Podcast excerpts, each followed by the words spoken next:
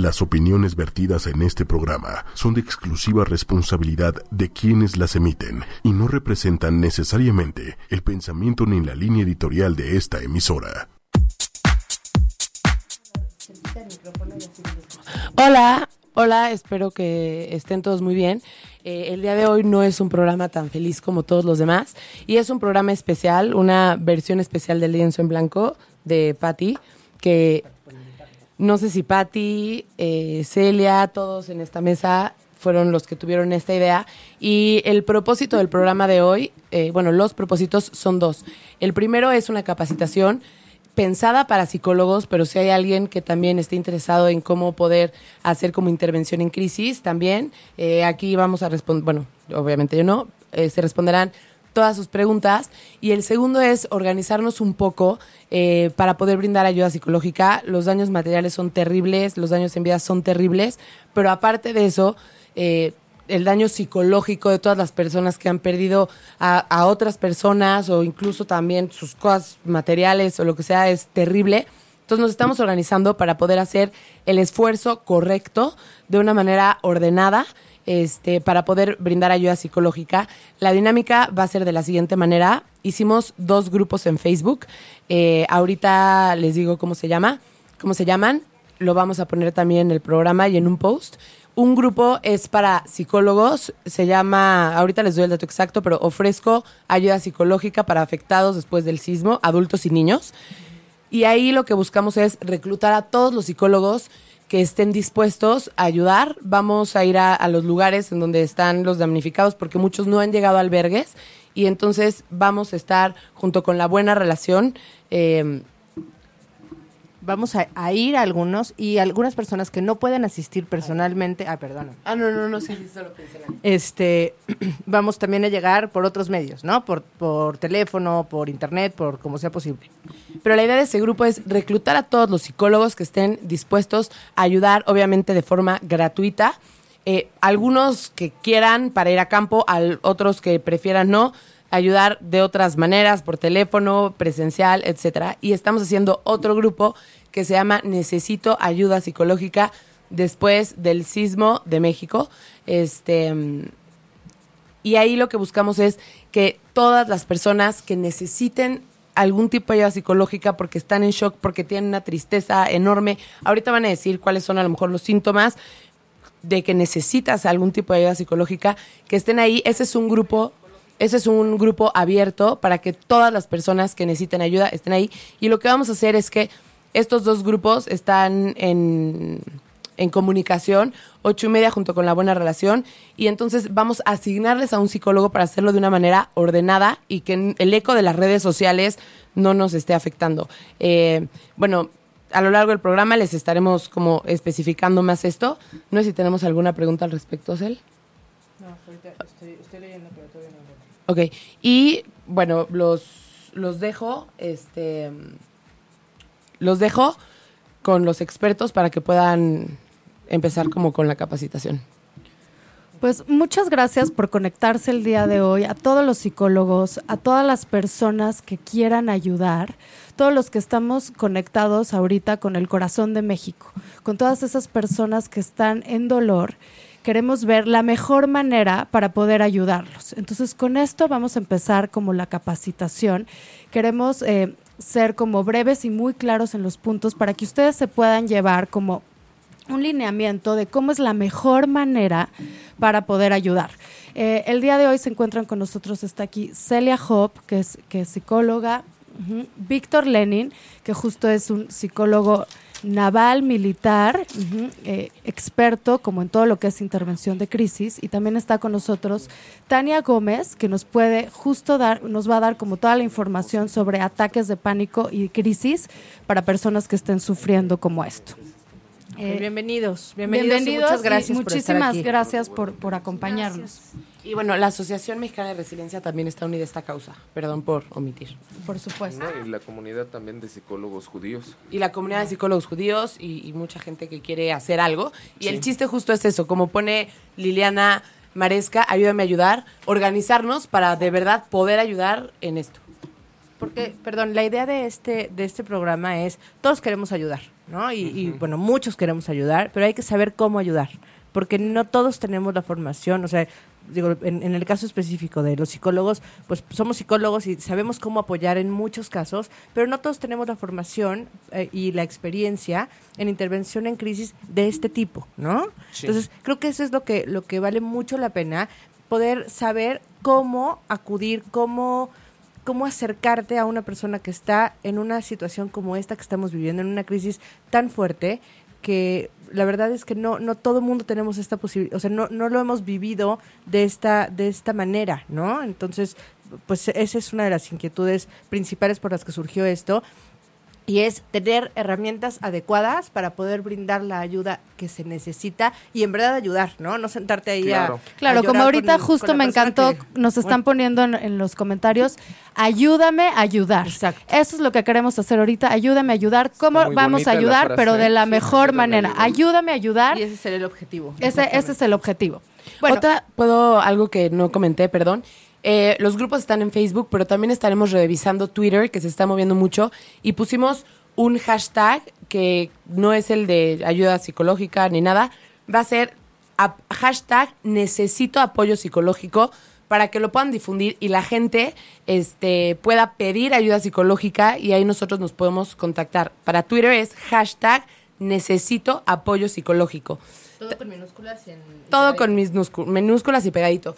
Y la otra es que hay que tratar de cuando lo compartamos, poder poner que no, no se pida ayuda psicológica en los posts, que se metan a los grupos para evitar que este eco de redes sociales nos vuelva loco de que ves un post de necesito ayuda, pero no sabes si ya se atendió o no se atendió en los si grupos. no sabes si es viejo o nuevo y es muy confuso. La idea aquí es poder responsabilizarnos, ¿no? O sea, vamos a me llega alguna una solicitud de ayuda y entonces la voy a canalizar directamente con alguien que pueda que pueda dar ese apoyo para que no queden Así es. volando porque de pronto es ah sí bueno ya la pidieron pero no sabemos si llegó o no llegó entonces de, de- de cier- en cierta manera nos vamos a ser responsables de que recibo la, la petición y la, la brindo no inmediatamente entonces ya tengo esa conexión directa. Y bueno, ya por último, ya por- para poder empezar en materia, sí, porque eh, se nos... Acabando el programa, trabajaremos en un flyer, como con toda la información que se pueda compartir. Lo vamos a postear en ocho y media y también en los mismos comentarios de este Facebook Live, para que entonces podamos ayudar a compartir y la gente empiece a meterse a los grupos. Hay unos grupos de WhatsApp de psicólogos. Decidimos hacer un grupo de Facebook porque el tema con los de WhatsApp es que Se saturan. se saturan y se tuvieron que empezar a dividir. Entonces, para los que estén en WhatsApp, se puedan pasar al, a Facebook y estén todos unidos y eh, manejados por, no manejados, pero asignando una sola persona para tener orden. Para ser So, más efectivos. Ahora sí yo creo que podemos entrar Claro. en materia. Muy bien. Ahora, para, para entrar en materia, primero que nada, tenemos que entender que cuando sucede un suceso, justamente como el que acaba de suceder aquí con el, con el temblor, hay momentos, hay tiempo. Entonces, primero que nada, tenemos que entender que hay un antes, un durante y un después. Antes se aplicaría todo lo que es la prevención, digo, pero eso ya estamos tarde, ¿no? Eh, estamos en este momento en el durante. El durante es desde el minuto uno hasta que pasan 72 horas, Víctor. Así es. ¿Nos podrías platicar un poco en este, cuando acabamos de, de sufrir un suceso de esta manera, del minuto uno a las 72 horas, como psicólogo, ¿qué podemos hacer? ¿Qué tenemos que hacer? Ok, bueno, punto número uno, primero es salvarnos a nosotros mismos. Es el punto número uno. Y en el salvarnos a nosotros mismos quiere decir que pensemos cómo me fue, qué pasó, qué sentí, ¿sí? Si en esos momentos necesitamos llorar, gritar, patalear, ir a comer, porque a lo mejor ni siquiera hemos comido, tomar agua, eh, algunos tienen el hábito del cigarro, bueno, pues fumar, lo que lleguen a querer en ese momento, háganlo.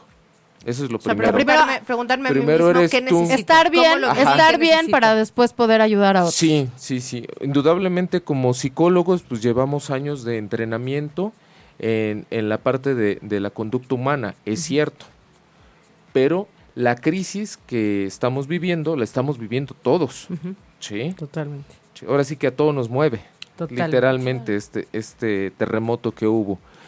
Ahora, una vez que ya me revisé, pienso en mis seres queridos.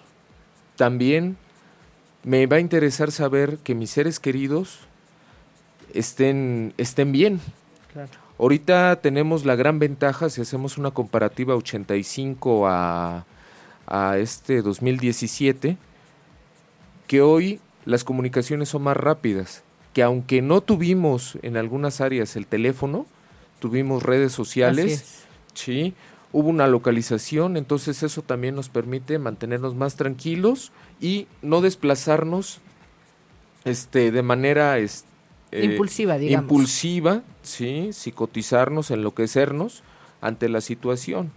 Ok, entonces son las dos primeras cosas que hay que hacer. Es tus primero necesidades, es estar, estar bien, porque si no, no vamos a poder brindarse a ellos. Tus necesidades básicas y tus necesidades de afecto y de relación.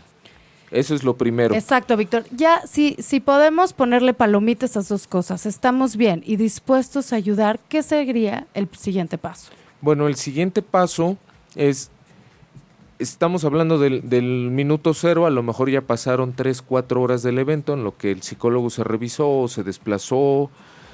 Una es ponerse en contacto con alguna organización o gobierno que esté brindando ayuda en ese momento. Claro, Entonces, que, también, que, en este caso vamos a hacer como los grupos de Facebook, ya, ya poniéndonos como en el suceso actual, vamos a hacer los, los grupos de Facebook. Entonces, eh, para que se pueda canalizar justo a los lugares que necesitan ayuda. Claro, claro, pero ahorita estamos hablando del, del, supuesto y de lo que hicimos algunos psicólogos que sí fuimos a campo durante ese momento. En los días pasados. En, sí, en los días pasados, es decir, el mero 20. Uh -huh. El mero 19. Perdón, el mero 19. Claro. Sí, los que fuimos el mero 19, primero fue revisarnos y posteriormente acercarte a las autoridades. Uno tiene que ir también identificado, ¿sí? Es decir, a lo mejor tú sabes que tú eres psicólogo, sí, pero quien te atienda, el oficial que te atienda y el mando en el cual tú te vas a dirigir, pues no lo vas a ver. Entonces es importante que llevemos nuestra cédula profesional con nosotros. ¿sí? De hecho, gracias a la cédula profesional, nos van abriendo paso en los diferentes este, caminos que está cerrado para la comunidad. En algún momento la comunidad quiere ayudar, ¿sí? Todo México quiere ayudar en esto, sí, pero hay que saber ayudar en lo que, en lo que somos buenos. Claro, y aparte sí. tenemos que ayudar de manera organizada, ¿no? Así es. Mucho de lo que ha sucedido es que llegan psicólogos a los lugares y o les no los dejan ya pasar porque no traen su cédula, no traen como esa identificación o tampoco están entrando dentro de la, de la organización del sitio, ¿no? Casi Así siempre es. cuando llegamos a un sitio hay un organizador porque tiene que haber organización, si no las manos empiezan a estorbar en vez de ayudar. Y lo que queremos es hacer la ayuda efectiva, no estorbar, sino Así estar es. todos organizados, tenemos que ayudar pero dentro de una organización. Así es, entonces pues ahí vamos a ejercer lo que es autoridad y disciplina, ¿sí? No, no ejercer la que me la den, sino uno respetar, saber que existe autoridad, que bueno, Para la- poder fluir, para claro. poder fluir. Entonces me acerco al mando que esté en ese momento, a veces es protección civil, a veces es marina, a veces es ejército, a veces son los mismos vecinos, pero que sepan tú quién eres. Entonces claro, como identificarte primero. Hola, soy Ajá. psicólogo, no, vengo a ayudar, esta es mi identificación Sí. y, y- y seguir un poco como las indicaciones que te dé el que está organizando el Así lugar. es. Ahora es muy probable que a nosotros nos canalicen en la parte de, de los médicos, de los enfermeros, de los veterinarios. ¿sí? Entonces, a partir de ahí, uno vuelve otra vez a presentarse con todo el equipo. Todos somos equipo también. No, no nada más somos mentes, sino todos estamos apoyando en ese momento. Hay paramédicos también. Entonces, desde ahí lo recomendable es que empecemos a hacer redes sociales entre nosotros, presentarme cómo están, saludarlos, sí, Eh, en algún momento qué han sentido, o sea, también hacer contacto con el equipo que está trabajando, la parte humana, la parte física, eso es súper importante. Muy Sí. bien. Pedir también, este, saber quién de ellos es el que está llevando el mando, muchas veces es el médico, sí, en otras cosas, en otras ocasiones es el enfermero y en otras ocasiones puede ser hasta un psicólogo, o sea, hay alguien también dentro de ese equipo médico que está llevando un mando. Claro. pedirle de favor que te pueda designar algún lugar para atención. En ese momento y bajo las condiciones que ahorita estamos este, teniendo, no nos esperemos que el lugar de atención va a ser un camper, va a ser una casa. Donde se pueda. Donde se pueda. Puede darse la oportunidad de tener un camper, de tener una ambulancia, sí, pero no es una seguridad. Entonces es donde se sí, pueda. adaptarte a donde se pueda, el mejor lugar posible con las Ajá. condiciones que el sitio te permite. Oigan, Así es. Nos preguntan, Fanny, y en caso de ser estudiante, Angélica dice, soy estudiante de licenciatura, ya casi el último año, ¿puedo ayudar? Claro, puedes ayudar siempre y cuando tú te capacites en esto que estamos haciendo el día de hoy. Y si tienes dudas, pues, pues podemos fortalecerte para, para ayudarte a que salgas a campo. Claro. Sí. Por supuesto. Entonces, una vez que ya estás en un sitio, que ya te identificaste, que ya eh, estás ahí, ¿qué es el paso que, que- que sigue, Víctor? El paso que sigue es evaluar la situación. Evaluar la situación. Ajá. Es decir, ¿qué tipo de atención es la que puedo brindar? Por ejemplo, pueden, pueden existir lugares donde ya sacaron a la gente y donde están presenciando la demolición de su, su casa. de su casa. En ese momento, tú no esperes que las personas van a acudir a ti ni al médico. Ellos están viviendo ese dolor. Déjalos, entonces, aunque nos duela, déjalos que vivan ese dolor, les es necesario, no se lo prives. Sí. Ok. Evaluando la situación, también puede ser el caso de que ya el, el lugar está demolido, ya las personas están afuera, en algún momento, bajo esas circunstancias, trabajas diferente, ahí te acercas con el que sea el líder de esa comunidad que está da- damnificada y les preguntas si requieren apoyo psicológico. Claro. Ya se hace la convocatoria y en- te haces anunciar dónde es donde vas a empezarlos a atender. Te recomiendo que donde los atiendas no sea muy lejos de donde esté. Que de todas maneras, el anunciar del apoyo psicológico, justamente lo que vamos a hacer es como asignar, ¿no? Ellos ya no necesitarían en este caso eh, anunciar esa parte, ¿no? No, sí, sí, no, es que ahorita estamos hablando del supuesto de campo. Si estás En un- campo en y estoy campo. y estoy y estoy hablando del primer día. Sí. O sea, ahorita nos estamos poniendo al escenario del día 19. Ok. Sí. Entonces lo que es 19 puede darse esa casualidad de que atendamos a gente que, que ya pasó la, el momento del derrumbe, que están afuera damnificados y hay que preguntarles si, si ocupan ayuda. Sí. Claro. También otra forma de canalización puede ser que los médicos o paramédicos se den cuenta que está teniendo, ellos, ellos le llaman este alguna reacción nerviosa, ¿sí? O bueno, científicamente sería una reacción al estrés, ¿sí? O que están bloqueados. Bueno, ellos lo estabilizan médicamente y no lo van a pasar a nosotros. Perfecto. Otra opción también podría ser es lo que comentaban que pudiera ser alguna canalización vía telefónica y suena nuestro teléfono y atendemos. Sí, pero en campo sucede más estas tres primeras Claro. circunstancias. Nos preguntan que la cédula es estatal. Pueden ayudar de todas maneras. ¿no? Claro, Por supuesto. claro, Por supuesto. Claro. Entonces, eh, bueno, ya que estamos, ya sea en campo, es diferente cuando va a ser telefónico, pero para todas las psicólogos que vayan a estar en campo, eh, ya que estás ahí con la persona y haces el primer contacto, como tú decías, Víctor, lo primero es preguntar, ¿necesitas apoyo psicológico? Creo que aquí hay que aclarar que cada persona tiene un tiempo, un espacio. En ocasiones te pueden contestar que en ese momento no hay que ser muy respetuosos Sí. y darle tiempo a las personas, solo hacerles saber que ahí estamos en caso de que nos necesiten, ¿no? No, no hay que acosar a las personas, no hay que ni perseguirlas, no, solo los que en ese momento estén abiertos a recibirla. Y hacer saber que ahí estamos, ¿no? Así es. o sea, así, yo estoy aquí, si lo necesitas, puedes acercarte. así es. Si no, de todas formas voy a seguir aquí. Así ¿no? es. Claro, y, y creo que es importante como ubicarnos en la actitud, que ya estamos ahí enfrente de las personas dam- damnificadas, la actitud que tiene que tener un psicólogo. Justo nos los estabas comentando hace rato, Víctor, y justo nos hablabas de cuatro características importantes en Así nuestra es. actitud como psicólogos. Vamos a preguntar a las personas, ¿no? Si requieren ayuda y justo lo que estabas diciendo, el psicólogo tiene que tener voluntad.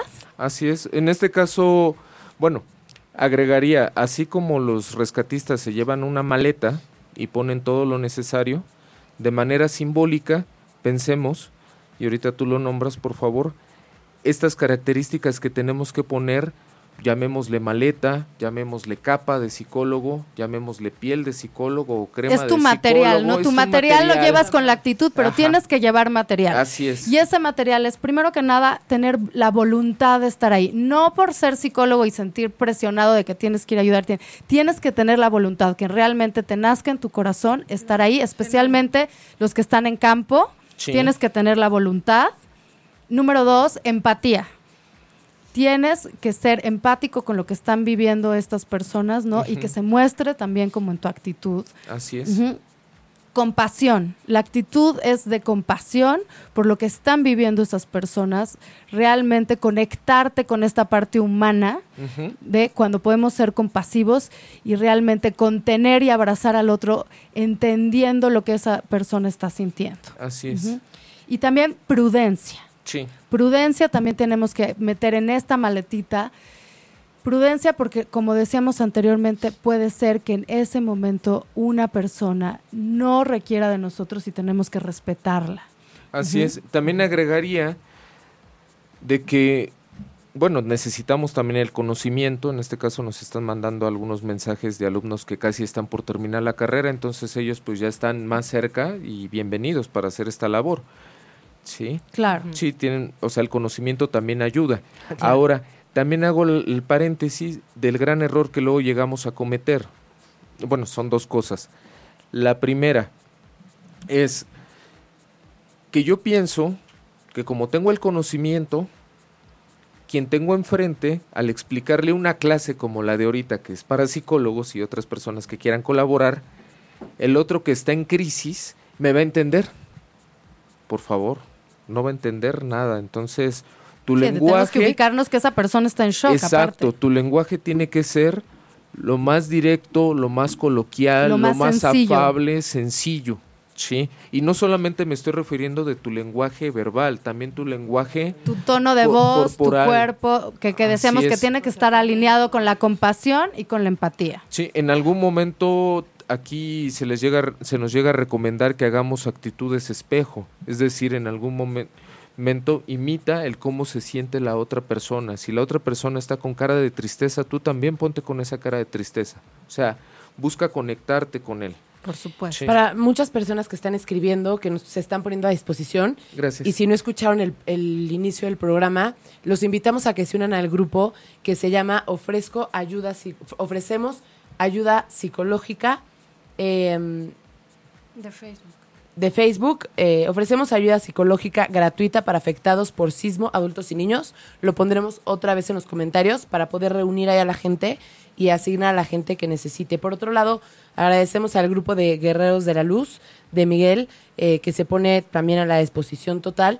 Eh, y nos cuenta Gracias. Oscar Shingu, que ha venido, es eh, una persona experta en yoga, que mm, en el centro, en Centro Samas, Samastá, Coyoacán, centro, ajá. daremos una sesión de yoga en ayuda a las personas afectadas post-trauma en la zona sur, Ignacio Allende, 162, esquina con Berlín, en la Colonia del Carmen. Está en los comentarios para, para quien eh, lo necesite.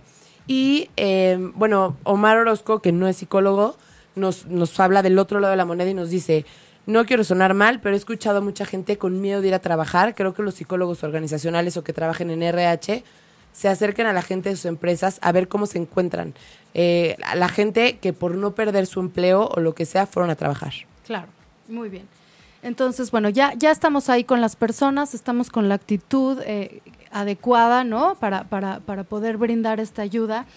Y creo que ya que estamos ahí, el siguiente paso sería escuchar, que esta persona nos platique su historia. Cuando acabas de sufrir un suceso así, ayuda a procesarla. Entonces esa persona va a necesitar platicar. Nosotros no tenemos que hacer mucho más que escuchar, pero esta escucha tiene que ser una escucha empática, una, una, una, escucha donde, como tú decías, Víctor, espejeamos. Entonces tenemos que ser, primero que nada, ese es el primer paso, todo oídos. eh, la persona muchas veces puede estar repitiendo muchas veces la historia, necesita contarlo, puede ser eh, repetitivo, no importa las veces que necesite contarlo, justamente lo que le está ayudando es que escuchemos, ¿no? A veces cuando estamos presenciando eso, una persona que nos está compartiendo su dolor, quisiéramos decirle muchas cosas, ¿no? O, que, quisiera, pero en ese momento lo que necesita es la escucha. Sí, le podemos decir, dime más, le podemos decir, entiendo, ¿no? Decirle, te escucho.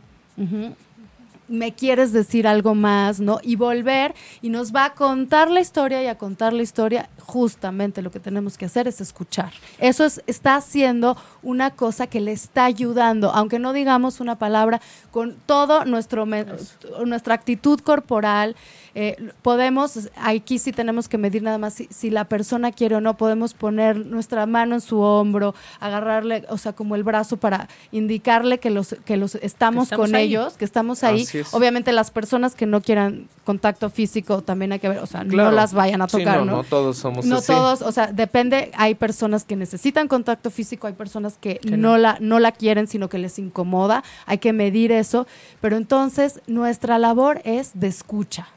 Así es. En este, bueno, e, durante los las primeras sesiones, sí, porque la atención psicológica de emergencia puede ser simplemente una sesión, pero ya ayudamos a que esta persona se conecte nuevamente con ella misma o parte de que se empiece a conectar. Sí. O puede llevarse hasta un máximo de ocho sesiones, ¿sí? Con, relacionadas a este suceso. Por supuesto. Ah, claro.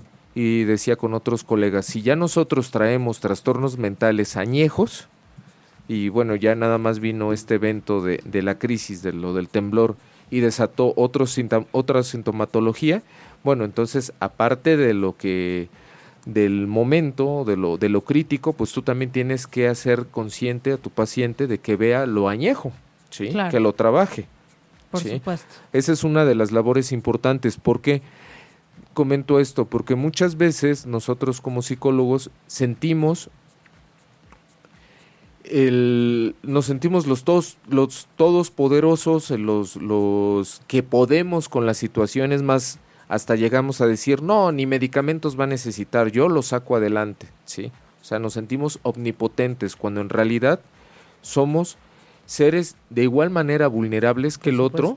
La única diferencia es que somos seres con un conocimiento académico, ¿sí? Entonces, no somos ni más ni menos, ni menos.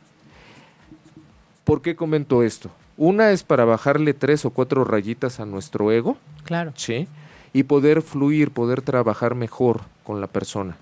Ahora, la otra, otro punto importante es ayudarle a que haga conexión con nosotros mismos. Y conexión, la más, más importante, con él mismo. Ponía el ejemplo de lo primero que nos tenemos que revisar como, como profesionales de salud mental y también para todos los que están haciendo el voluntariado. Claro. ¿sí? O saber cuáles son tus necesidades. Entonces, también valdría mucho la pena dentro de la atención que estamos dando, saber si la persona ya comió, si tiene frío, si tiene sed, qué sabe de su familia, ¿sí? ayudarlo a conectarse. Y si no, dentro del mismo grupo de apoyo seguramente habrá un brigadista que se encarga de estar en contacto con Locatel o con diferentes este, entidades de emergencia para buscar lista de familiares, le puede prestar su teléfono, o sea, todo eso también lo va a ayudar a él a que esa crisis que está teniendo disminuya. Sí, o sea, ayúdalo a ver cómo está él y también cómo están sus seres queridos, sí, que se contacte con la realidad. Muy bien, ahora, otra cosa que puede suceder es que es muy común en estas situaciones de shock, es que las personas pueden estar viviendo un ataque de pánico, lo que se conoce como un ataque de pánico, Tania, tú nos podrías decir, si estamos ahí como psicólogos y estamos ante un caso de ataque de pánico, justamente cuando llegamos a brindar ayuda, ¿qué se puede hacer ante un ataque de pánico? Bueno, lo primero es, uno, no espantarse. Si uno se pone nervioso, le vas a poner peor al paciente. Si tienes una bolsa de papel a la mano, papel estraza, que respire en una bolsa de papel para que empiece como a tranquilizarse su sistema nervioso. Ayudarlo a explicarle la situación, explicarle que está en una crisis de, ansiedad. Como decía Víctor, lo más claro, lo más coloquial que se pueda, con palabras muy sencillas, explicarle que está en una crisis, que no le va a pasar nada, que no se va a morir, porque la gente piensa, siente que se va a morir, Claro. siente que se va a desmayar, siente que Que es un infarto. me va a dar un infarto. Entonces, eso es lo que hay que aclararle. No te vas a morir, no te va a pasar nada, es un ataque de ansiedad, vamos a dejar que pase. No puedes hacer más que dejar que pasen esos primeros cuatro minutos que son críticos. Sí, colocar un ahí. poco en el tema de la, de la respiración y todo la esto. respiración, Ujú. ajá, puedes ponerlo a contar su respiración, atender a sus sentidos, su, su estado corporal, eso le puede ayudar mientras está respirando, cómo te sientes, la temperatura.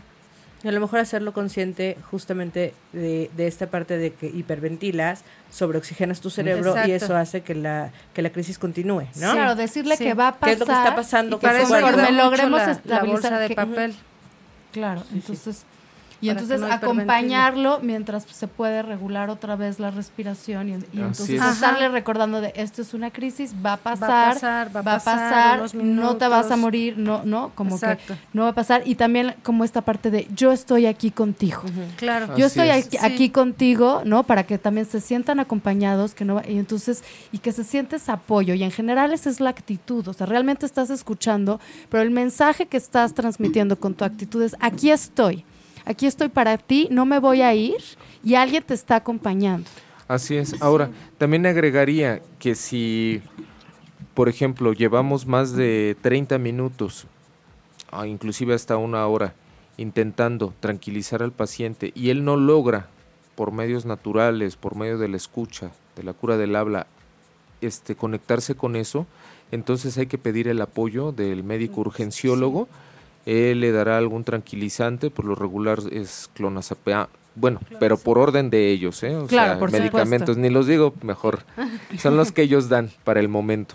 Claro, para, Sí. para, para auxiliar a una persona que le está costando mucho trabajo Así es. estabilizarse. Y nosotros sentirnos tranquilos, porque luego también viene la frustración de yo lo quise ayudar y a final de cuentas lo pasé con el médico. No, es que esa fue tu primera, esa es la ayuda, esa fue tu primera intervención. Hasta donde llegaste, genial. Ya que lo veas más tranquilo, le puedes dejar tus datos o los datos de, de, de la red de psicólogos que ahorita se está haciendo para que él continúe en esta atención. Lo ideal es que sea la misma persona quien lo vuelva a ver. En este caso es puede ser decida. indistinto, como él decida. Hay que hay que respetar su decisión, pero sí tenemos que ser muy enfáticos en decirle que tiene un tiempo determinado de no máximo de tres semanas para continuar Exactamente, tratamiento, porque justo- porque pone en riesgo su salud. Lo que estábamos diciendo al Sí, principio del programa es que, bueno, había un antes, que eso era como lo que decíamos de la prevención, un durante, que es lo que estamos viviendo en estos momentos, ¿no? Que es del minuto uno a las 72 horas. Pasando, ¿no? De, de las 72 horas se, se llama que es un después, ¿no? De las 72 horas a las tres semanas Sí. del suceso, se necesita dar ese apoyo psicológico. Pasando esas tres semanas, la persona estaría desarrollando un trastorno por estrés postraumático. Así es. Por eso también estamos canalizando toda esta ayuda para que todos los psicólogos puedan poner su granito de arena. Queremos, antes de las tres semanas, darle la mayor atención posible a todas las personas para que estas personas no generen trastorno por estrés postraumático. Claro. Así es. Bueno, nada más, Miguel nos pone que también ayuda psicológica en Cuernavaca. Esto es un punto como de asignación, entonces puede ser en cualquier lugar, psicólogos de Cuernavaca, de Oaxaca, de Chiapas. Probablemente nosotros no vayamos a las ubicaciones a ver si necesitan, pero hay alguien que se ofrece, también nos podemos organizar. No sé si hace rato dije mal el nombre del, del grupo, este, pero ya lo puse en los comentarios. Es ofrecemos ayuda psicológica gratuita para afectados por sismo, adultos y niños. Este grupo es cerrado porque es para psicólogos. Entonces, para que la gente no se vaya a confundir. El otro es abierto para cualquiera, para quien lo necesite. Y aquí estaremos aprobando las solicitudes. Si conocen algún psicólogo que quiera aportar, invitan lo que se una y ahí nos estaremos organizando. Y claro, y, queremos hacer como todo este movimiento lo más rápido posible antes de las tres semanas del suceso para que podamos intervenir, podamos apoyar y podamos evitar que muchas personas generen trastorno por estrés postraumático. Ujú. Víctor, entonces estábamos en que, bueno, en caso de crisis de angustia, estábamos diciendo lo que podíamos hacer. Eh, estábamos diciendo justamente que nuestro primer paso es escuchar a la gente, ayudarla a conectarse con ellos mismos. Después, ¿qué, qué podemos hacer? Bueno, otra cosa que podemos hacer es ir leyendo los síntomas que tiene la persona. Ahorita estamos, estamos en el escenario de los tres primeros días. Entonces los síntomas de los tres primeros días va a ser muy similar a lo que todos tengamos en el ambiente, es decir, todos vamos a sentirnos hiperventilados, nos vamos a sentir con mucha actividad física, no sé si les ha pasado ahorita de que les cuesta trabajo dormir, ¿sí? que buscan ver las necesidades del otro pero se olvidan de las propias, ¿sí? Distraídos. distraídos, lentos en algún momento, que tenemos acelerados. o acelerados, que tenemos también cambios de estado de ánimo, que hablamos a cortas y pensamos que el otro ya nos tiene que entender. Sí, yo hablo sí, a sí. medias y a ver, ¿cómo que no me entiendes, no? Si te lo estoy diciendo claro. O sea, estamos obtusos. Ahorita es muy común y esto está dentro del mismo colectivo, este social, porque esto nos pega, o sea, nos abre una gran herida. ¿sí? Y hay dos formas de verlo. po- Lo podemos ver, es una crisis, puede ser una gran oportunidad, puede ser reforzar la unión que tenemos como mexicanos. ¿sí? Podemos tomar esto como ejemplo para otros, este, para otros escenarios como la familia, como, la- la como los amigos, como el Estado, como cambiar el gobierno, o también lo podemos tomar de manera caótica. Quiero comentar que también se nos vienen pensamientos de fatales, es decir, oye, ¿ya supiste de que va a haber réplica? Y de que dijeron hasta el 25 que estemos en alerta. Entonces, yo agarro mis cosas, agarro lo que puedo y me voy sin darme cuenta que no te está saliendo de la tierra. Claro. Sí, Sí, sí, sí. El pensamiento catastrófico no ayuda a ver con No, claridad. y, y Así da, es. y da- o sea, creo que todos estamos sintiéndonos inseguros, ¿no? O sea, ajá, que- que vulnerables. vulnerables, o sea, incluso los psicólogos que están aportando la ayuda y las personas, pero en general toda la población después de un evento, ¿no? De estas características nos sentimos inseguros y vulnerables. Así es, entonces el psicólogo también necesita contactar a su terapeuta y el terapeuta del psicólogo también. Sí, o sea, estar en contacto, compartir Sí, necesitamos hacer experiencias. redes entre Sí. nosotros también para poder, lo que dicen, a mí me gusta siempre poner este ejemplo. Sí, En primeros auxilios siempre te dicen que tú no puedes ayudar si no, est- si no estás a salvo. así ¿no? es. Entonces, Es lo mismo. Sí, para poder exacto. brindar ayuda necesitamos estar ayudados, necesitamos estar eh, comprometidos con nosotros mismos, que fue uno de los primeros puntos que dijiste, y para eso también necesitamos sacar esta crisis y este estrés que estamos viviendo con, con la gente que tenemos a, a mano, ¿no? Así claro, y lo que estamos diciendo tanto nosotros como los damnificados, como las personas que estamos buscando ayudar, lo que más ayuda ahorita es la escucha. Así es, el compañerismo, la voluntad, El la solidaridad. Que, que Sí. estás ahí, ¿no? Ok, entonces Sí. a ver, a ver si estoy entendiendo. Llegas a una, a un, llegas como profesional, como psicólogo a un, a un lugar donde hay mucha crisis. Y entonces lo que tienes que hacer es, obviamente, ir con todo el paquetito de, de voluntad, empatía, eh, compasión y brind- decir, aquí estoy, ¿no? Soy psicólogo, quiero dar ayuda a quien la requiera. Y entonces, si alguien se hace, bueno, pedir un, un espacio si es posible, y si no, hacer el espacio ahí. Así es. Este, y cuando alguien se acerque, lo primero es, ¿cómo estás? ¿Ya comiste? O sea, como primero verificar que, que esta persona esté como cubiertas Necesidades sus básicas. necesidades sus básicas. necesidades Esté en una básicas. crisis Y de que no, pánico. exacto, y que no esté en una crisis de pánico. Si está en una crisis de pánico, entonces vamos a acompañar, a psicoeducar en toda esta parte de, de, de lo que es una, una, un ataque de pánico para que la persona sepa que no le va a dar un infarto, aunque así parece, este, y bueno, contener, acompañar. Una vez que esto disminuye, probablemente, muy probablemente la, la persona va a necesitar hablar, hablar, hablar, entonces vamos a escuchar. Escuchar, eh, reflejarle, estar, estar con él todo lo que él, lo que esta persona necesite, ¿ok? Después de eso, ¿qué sucede? Bueno, otra cosa. Si, no- si vemos que esto no está funcionando y que esta persona no, no está eh, Respondiendo. respondiendo adecuadamente en, en tranquilizarse, etcétera, es canalizarla al, al médico de primeros auxilios o a alguien que El esté responsable en el área. Cerca a la mano. Ok. Y O canalizarlo también a la persona que le pueda ir resolviendo sus necesidades. Eh, ponía la si figura necesitaba- de ponía la figura de, de quien está dando de comer, del brigadier que le puede ayudar a, A buscar a su buscar a familia. su familia, o sea, Sí, lo que vaya puede necesitando. estar herido y necesita Ajá. esa Si no hay un médico cercano, pues entonces sí, ayu- buscar ayuda ahí, algún brigadista, algún familiar, alguien que esté a la mano, que lo lleve a urgencias para que... o sea, tal cual, hasta este punto somos un acompañante, ¿no? Así en, todo- es. en todos los sentidos. Obviamente, sí, para poderlo hacer entender lo que está pasándole, o sea, a, a nivel corporal, a nivel eh, fisiológico, eh, y eh, como brindar lo- las ayudas que se vayan necesitando, o sea, acompañar y también ir como si fuera una, una cebollita, ¿no? Quitando, quitando capitas de, ok, ya comió, o sea, ya palomeo que comió, palomeo que encontró su familia, que encontró su casa, o que de plano no, pero también Claro, lo palomeo, o sea, ya esa es. parte ya está.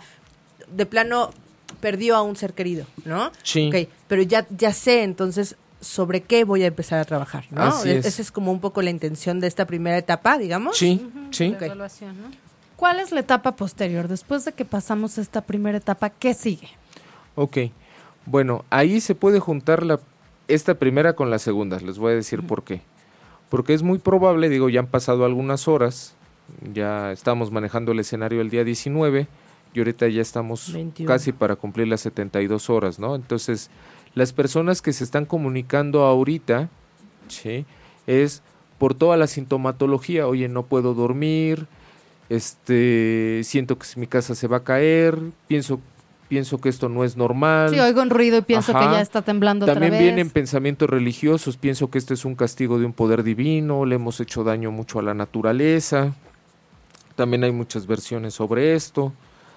Cuando en realidad Perdón. este, sí. Tenemos una pregunta aquí. Sí. ¿Qué pasa si no tenemos una bolsa de papel de estraza? Pues hay, hay varias, ¿no?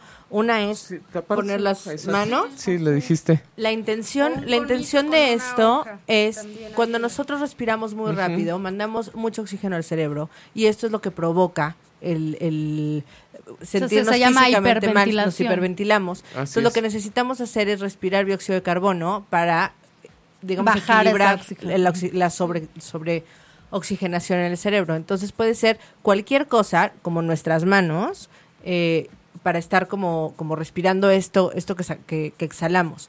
Esa es una. Y otra, hay una técnica de, re- de respiración muy sencilla que se llama 3x4, que es inhalas, hay que estar, lo que pasa es que en un momento de mucha crisis es complicado, pero bueno, la verdad es que funciona muy bien.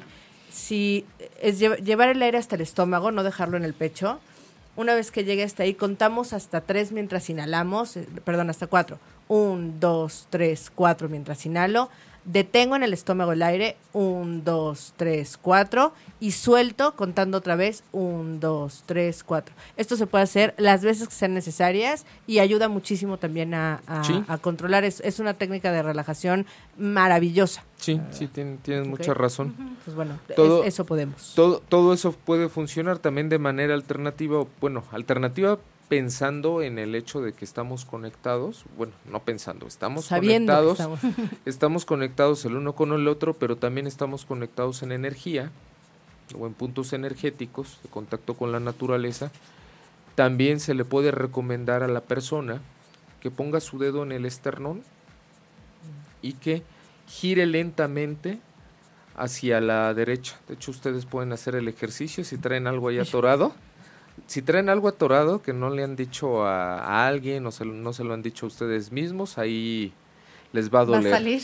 Va a salir. Bueno, va a salir hasta donde pueda la persona y haciendo presión hasta donde quiera la persona. ¿sí? Y luego, para cerrar, damos tres vueltas a la izquierda. Ok, entonces Sí, un minuto digamos a la derecha, Ajá.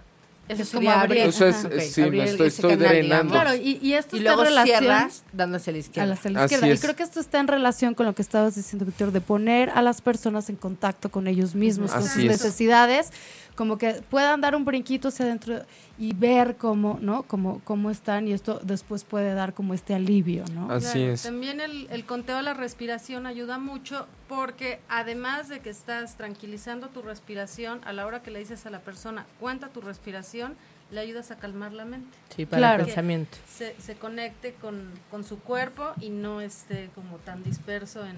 Claro. Otro, otro también técnica que usan mucho como las, las personas de, de trauma es esto que se llama como el abrazo de la mariposa, que es poner las manos así cruzadas y dar palmadas como derecha, izquierda, derecha, izquierda. Ah, Está bonito. Que esto es una estimulación bilateral, que lo que se ha visto es que la estimulación bilateral nos puede ayudar, es como darte un apapacho. Y también cuando tenemos a muchas personas y que no, no, podemos estarlas, podemos también como hacer que ellos también se pueden poner en una fila Mm, y se- entre en círculo o así dar estimulación bilateral. Así es. Todo lo que sea, eso también tranquiliza. Lo que estamos buscando es estabilizar, o sea, todas estas emociones que se están saliendo, ¿no?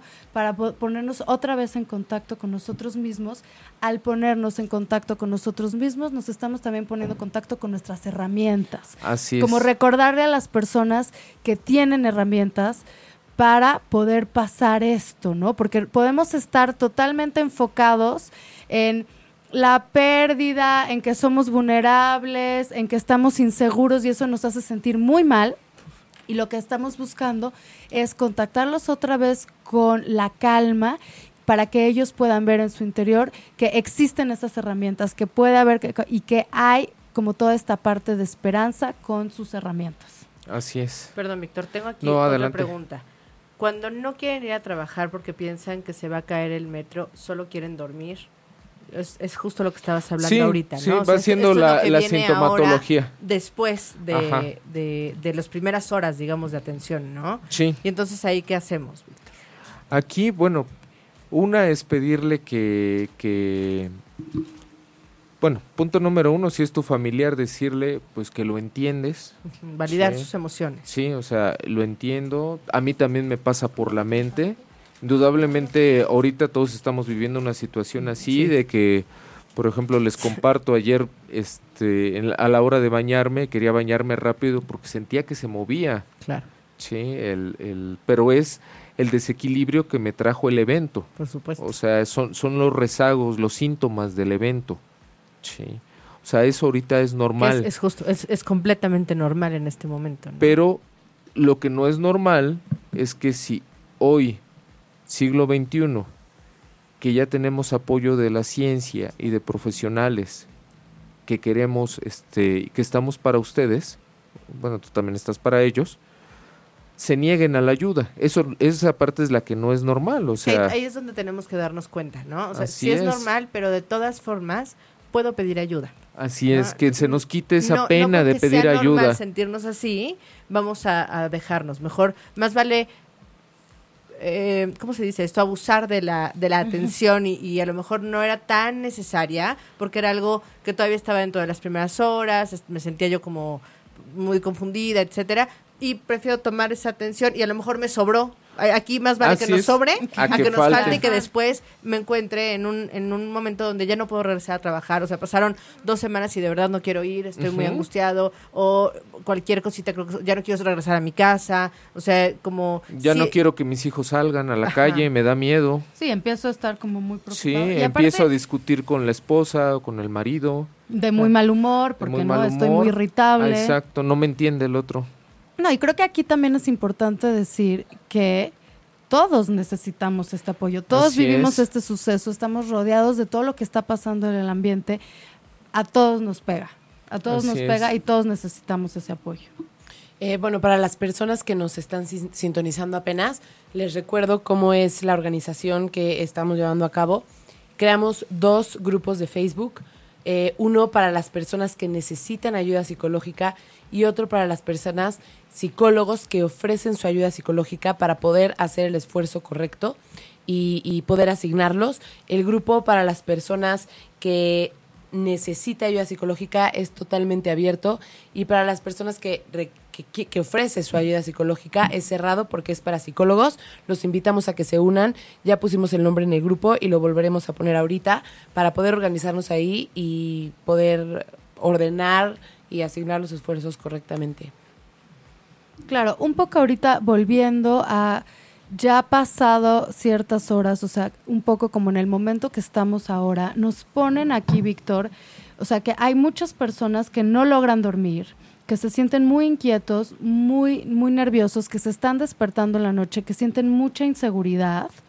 ¿Qué pueden hacer todas estas personas? Una puede ser irse, irse a dormir con, con el ser amado. En este caso, por ejemplo, ahorita es muy común que nuestros hijos están buscando dormirse con nosotros. Oye, pero yo ya eduqué, este es un labregón. Él ya dormía perfecto en su Ajá, cuarto. de 12, 13 años y quiere dormir acá, déjalo. Sí. De que quiere dormir a, este con, con un muñeco, también déjalo. Oye, pues si esa conducta ya no la tenía, Pero entonces permitir las conductas de seguridad. así es, sí. Entonces, de igual manera, para nosotros como adultos, o sea, ¿qué sería, qué sería cómodo para ti? ¿Quieres dormirte vestido porque piensas que va a venir un temblor? Hazlo, duérmete vestido. Al día siguiente siéntete si, si te fue a gusto o no te fue a gusto, ¿no? A lo mejor nada más con ropa limpia, pero O sea, como permitir todo lo que te va a sentir un poquito más. Seguro. ajá. exacto. Y eso también a los adultos, ¿no? O también sea, en los adultos, los adultos hacer nuestra maletita de emergencia también, sí.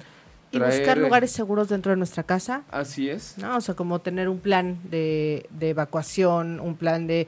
A ver, ojo, porque creo que además esto es bien importante. En el caso que estamos viviendo, ¿no? Que es un, un sismo, no hay, no hay prevención posible porque no... Digo, prevención sí en cuanto a esto que dices, ¿no? Que vamos a tener cosas a la mano para poder evacuar, tener una ruta, tener un lugar donde podamos... eh, refugiarnos o, o- o un plan de acción. Pero no sabemos cuándo va a pasar no, o sea esto es una realidad no no es, como una un, realidad.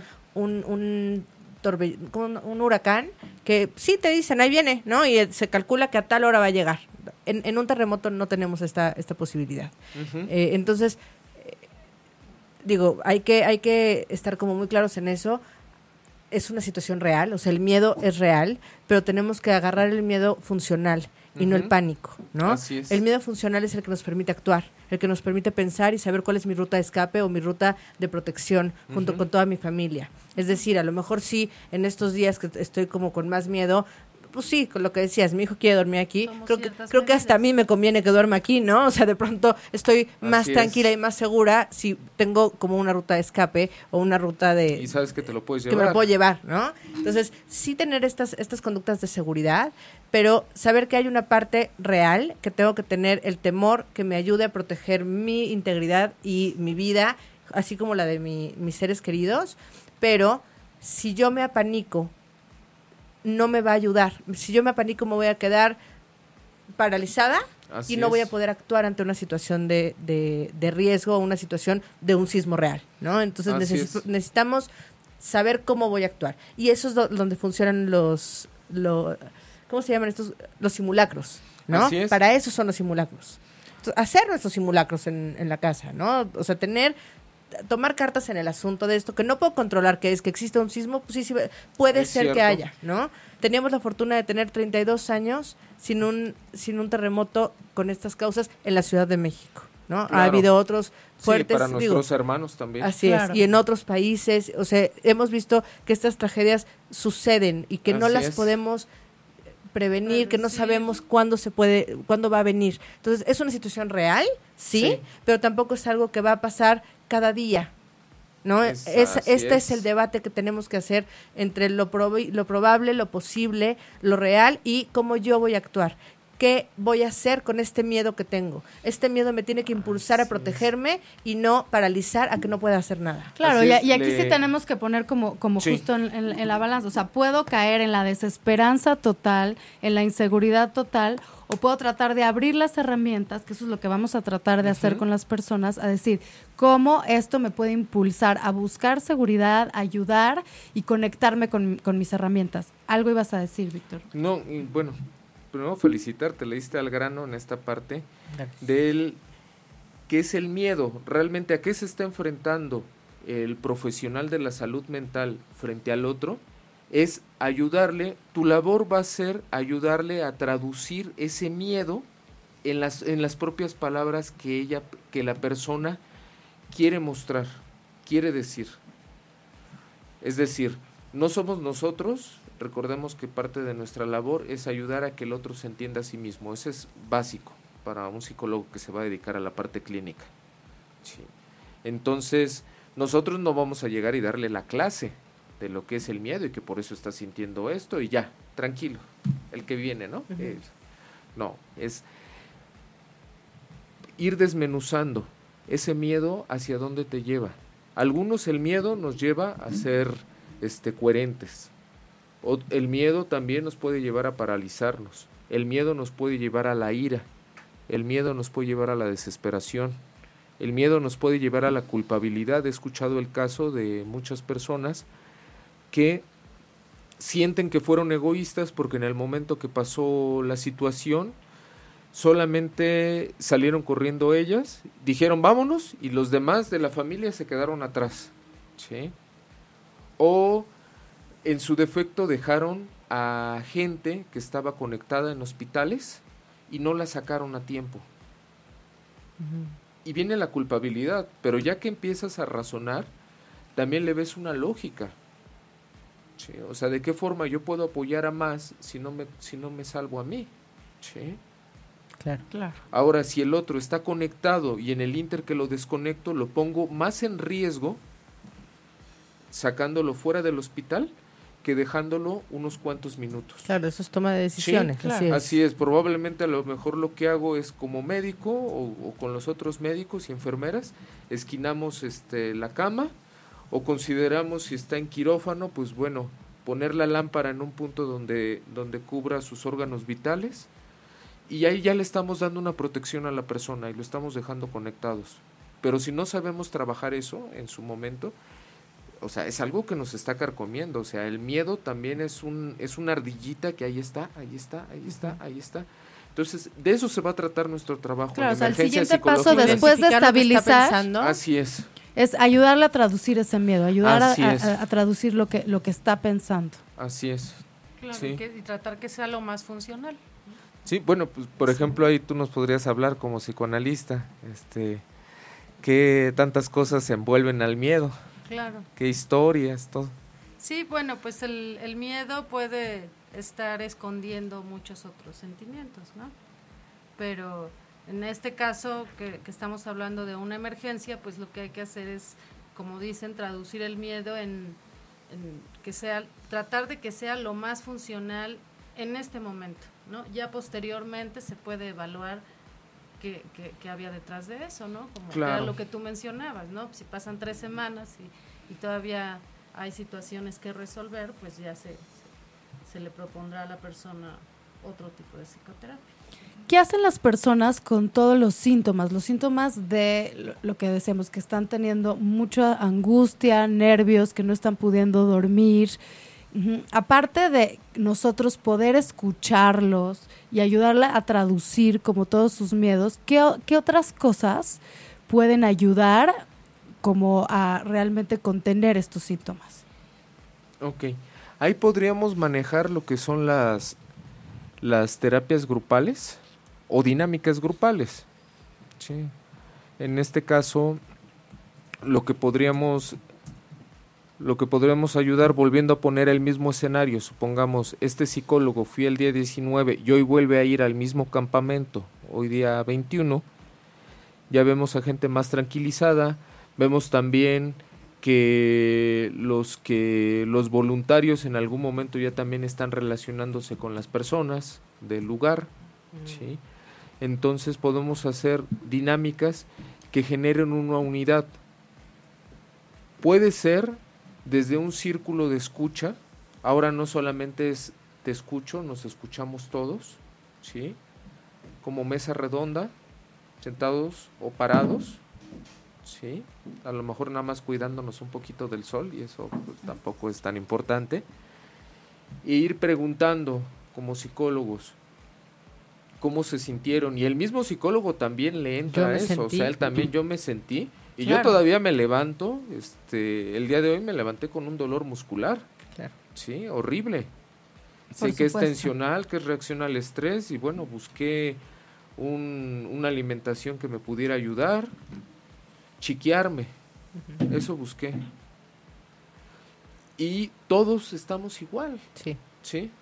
O sea, buscamos una manera de cómo, cómo sostenernos, revisarnos, entonces expresar cómo nos fue en el temblor, qué pasó y que cada uno lo haga.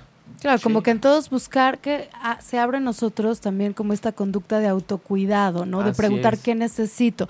Tal vez en este momento necesito hablar, necesito dormir, necesito escribir, o sea, también acercarnos como a todas las partes como de arte, ¿no? Eh. Música, o sea, todo lo que me puede ayudar a estabilizarme, a ponerme en contacto con, conmigo mismo, a abrir herramientas ¿no? Para, para también saber que, que todo es- la vida va a continuar y que sí tengo las herramientas para, para poder hacerlo. Creo que algo que no hemos mencionado es que esto es muy importante para los niños. Ah, tienes toda la razón. Ahora, pensemos en niños o también pensemos en personas que en ese momento o ya de atrás no, no tienen este una inteligencia verbal muy amplia. O sea, no son del clásico callado. Ajá. No es ni bueno ni malo, es simplemente una persona que es reservada, que es callada o que la misma situación lo sobrepasó. Entonces, por ejemplo, ahí podemos ocupar lo que son las gesticulaciones. ¿sí? A ver entre todos, o de a uno en uno, ¿qué cara tenían? Recuerden la cara que tenían y vamos a quedarnos así. Y vamos a vernos con esa misma cara todos. Claro. Eso va a generar sonrisas entre Claro. todos, va a generar buen humor. A lo mejor uno pone un ojo chueco, una boca este hacia otro lado, sí, Sí, sí, o saca la lengua. Entonces, el humor es una dopamina natural que tenemos, es otra protección. Nosotros podemos ir viendo que nuestro paciente, bueno, en este caso, perdón por haber utilizado el término paciente, lo, lo, lo que se debe utilizar son personas este, con dificultades, ¿sí? O usuarios, ¿sí? pero la costumbre. Ay. Este, ahí lo que nosotros tenemos que ir viendo es que en la medida que aumenta su estado de ánimo, que aumenta su humor, es una medida en la cual también ya lo vamos a ir dando de alta. Sí. Mm. Y yo creo que esa es una protección social que tiene el mexicano, que, que tomamos las cosas con humor. Ya, ya empiezan a haber algunos chistes al respecto. ¿no? Claro. Ahora sí no tantos, ¿no? No tantos, Ahora pero sí. Sí, no, no, es, ¿sabes que me llamó? A mí me llamó mucho la atención sí. en el sismo del 7 de septiembre. Es que no habían pasado tres minutos cuando empezaron a llegar en la madrugada, ¿no? O sea, que fue a las, bueno, a las 12 de la noche, y empezaron a llegar muchos memes. Y en esta ocasión, digo, obviamente la, la situación no, no estaba como para, como para divertirse, ¿no? Como- entonces, creo que la sociedad además también lo tomó con esta seriedad, que tienes razón, vale la pena tomarlo con la seriedad que es, con la importancia, con la empatía, con acercarme Sí. a las personas que están sufriendo, que son muchas, este, pero también habría que acompañar a esas mismas personas para que encontrando el sentido del humor Sí. puedan empezar a, a reconstruirse en todos los aspectos. Claro, y esto puede ser un humor dirigido a otra cosa, no, no como este acontecimiento que es muy serio, que no tiene Así nada de, de chistoso, ¿no?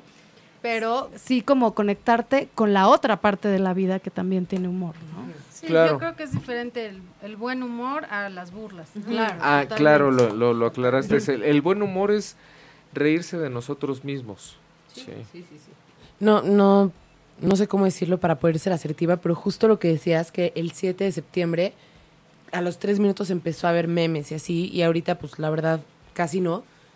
De alguna manera también siento que se refleja un poco la situación de cómo que haya sido en la Ciudad de México capta más atención. Y creo que es un una situación que nos hace reflexionar que en Oaxaca también, o sea, Oaxaca también estaba devastado y a lo mejor no, no tuvo la atención porque no era la Ciudad de México, porque hay menos gente, no porque alguien diga, es la Ciudad de México, y, no, no, porque es menos gente, no sé, pero que, que nos lleve a, a una ahorita que pasó toda la Ciudad de México, no olvidarnos de Oaxaca, de Chiapas, que siguen devastados, o sea, y siguen con, con, con la necesidad de mucha ayuda. Sí, sí, sí, sí. Por no solo en la. Ciudad de México. ¿No? Hay No, sí. muchísimos lugares que están requiriendo Sí, y ahorita apoyo. estamos concentrados aquí por el momento, pero no hay que olvidar que allá también Claro, se que la, requiere que la ayuda. ayuda se necesita. Ahora la, la gran ventaja con esta red, y gracias al apoyo de ustedes también que se está formando y al apoyo también, faltó nombrar a, a la ENEPA Catlán, Mm. sí, a la maestra Margarita que también fue una de las primeras que atendió al llamado y que ahorita ya tiene un grupo de, de sus alumnos que han salido a campo y que nos estamos organizando también, a gente de la UIC, a gente de Morelos, o sea, es decir, se está viendo el apoyo de muchos. Sí, entonces esto nos puede ayudar una vez organizados, aunque no importa que yo esté en la Ciudad de México y mi hermano de Oaxaca, que perdió a su familia, que a lo mejor ya pasaron las tres semanas, no importa, háblenos. Sí. Sí, Claro. o sea, estamos aquí, estamos para escucharlos.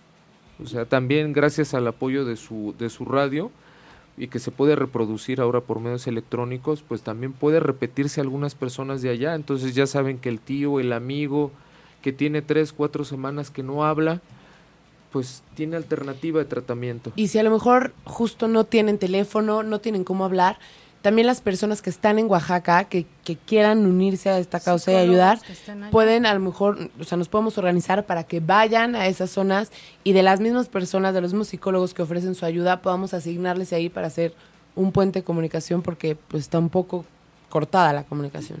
Así es, así es. Y bueno, y también habemos psicólogos que nos gusta el- ir al campo, somos de guerra, y vamos y capacitamos a, a otros colegas y atendemos también a la parte de las personas que atienden. Sí, Eso está importantísimo. sí. Por ejemplo, el día de ayer fuimos a ofrecerle, y bueno, se, se, se quedó con la boca abierta, fui con mis excompañeros de Marina a ofrecerles un, una capacitación no solamente de esto, de del trastorno de estrés postraumático que ellos lo saben manejar, o trastorno en crisis, digo, lo saben manejar algún, al- el- lo que es la parte médica y psicológica, pero no lo saben manejar todas las personas, Claro. o sea, porque hay muchas funciones. Entonces ahí el ofrecimiento que salió es brindarles un cuidado a los héroes, o sea, a- o sea, generar una capacitación de cómo se están cuidando ustedes. O sea, Mm. es valiosísimo la labor Claro. de voluntarios, de Fuerzas Armadas, lo venimos platicando en la mañana también, de lo que está haciendo gobierno, lo que hacemos nosotros, pero bueno, estos héroes sin capa que somos, cómo nos estamos cuidando también. Sí. Sí, sí, es muy importante. Claro, un poco recordando lo que tú decías, ¿no? Eh, ¿Cómo se llama? Que no puedes brindar ayuda si primero tú no estás como... O esta, típica analogía que hacen de la, de la mascarilla del avión, ¿no? De Así es. póntela tú primero para poder ayudar a los demás a ponérsela, ¿no? Así es. Víctor, quisiera hacer como, como, como un resumen de los pasos que hemos dicho para que a todo mundo le queden claro. Yo sé que estamos hablando de circunstancias muy distintas, ¿no? Si es en, eh, si acaba de ser en el momento de un derrumbe, si ya pasaron algunas horas, si ya pasaron algunos días, ya lo que es el estrés postraumático. Estamos hablando de eh, estar en el campo, estamos hablando de vía telefónica y todo, todo ello son situaciones distintas. Pero si podemos decir como en general, justo los pasos para que a todo el mundo le queden muy claros, ¿qué puede hacer el, el- el- el psicólogo? Recordando como todo lo que acabamos de decir. Ok. Bueno, punto número uno es este que el psicólogo vea hacia su persona y, y cubra todas sus necesidades. Y una vez que cubre todas sus necesidades, también vea de qué tiempo dispone para hacer la tarea. Por ejemplo, hay algunos colegas que también dicen, yo estoy en la mejor disposición de apoyar, pero pues yo sigo en clases o yo tengo agenda llena. Bueno, pues ¿cuántas horas puedes apoyar en esas ¿O horas? desde dónde? y desde dónde. Sí, entonces toda la ayuda es válida, es buena, pero tampoco se trata de forzar. Y también que sepamos que el grupo que estamos armando es para psicólogos eh, y obviamente queremos unirnos todos en oraciones, en todo, pero hay que tratar de tener una comunicación como muy eh, directa para que en lo que vamos a ayudar, que es la parte silo- psicológica, lo podamos hacer bien. Sí, claro. Buenísimo. Sí, entonces luego ya después de eso, también es más fácil si lo hacemos en grupo a que si lo hacemos de manera individual. Digo, de manera individual también podemos ir tocar puertas, todos tenemos nuestra cédula profesional y lo podemos ofrecer, o puedo postear este hoy hoy en Facebook que estoy brindando apoyo psicológico y algunas personas llamarán a mi servicio, otras me canalizarán. Esa puede ser otra opción. Pero también preguntarte, ¿tengo el conocimiento? Eso. ¿Por qué? Porque el modelo es exclusivamente particular para la emergencia, eso sí lo aclaro. O sea, este modelo solamente es para la emergencia. Podemos darle todavía como, digo, no viéndonos tan rígidos, de tres semanas y después de tres semanas ya te cobro la consulta, no, bueno, podemos manejar hasta una tolerancia de unas ocho semanas, unos dos meses. Pero posteriormente, pues ya fue la responsabilidad de la persona, ¿sí? o la falta de información que haya tenido, por la cual no ha buscado ayuda. ¿sí? O, o como decimos mucho aquí en México, ¿no? De manera cultural, pues, pues como buen macho mexicano y hembra mexicana, pues sé aguantarme, ¿no? Ante las buenas o las malas me aguanto. También somos una cultura como que nos gusta sufrir. Sí, también tenemos, o sea, que mandar ese mensaje, o sea, no... Y esto no es de sufrir. Esto no es de sufrir, ¿no? Todos necesitamos eh, apoyo. Ahora, posterior a ello, como ya lo decían ustedes, vamos a ver dónde, dónde actuamos. Sí. ¿Y en qué momento estoy actuando? Entonces evalúo la situación y empiezo a ofrecer mis servicios. Respeto que el otro, bueno, cargo en mi maleta también las cuatro características este, que mencioné, que esas tienen que venir trabajadas desde antes, ¿eh? No esperemos que en ese momento voy a... Son como las ganas, ¿no? La. Así es. O sea, por ejemplo, si yo no he trabajado, en este caso nosotros que vamos a psicoterapia o a psicoanálisis, cada vez en el tiempo que estamos ejerciendo la profesión, si yo todavía a mi colega o a mi, a mi psicólogo no le entiendo lo que es la prudencia, pues te recomiendo que no te metas en esto. ¿sí? ¿Por qué?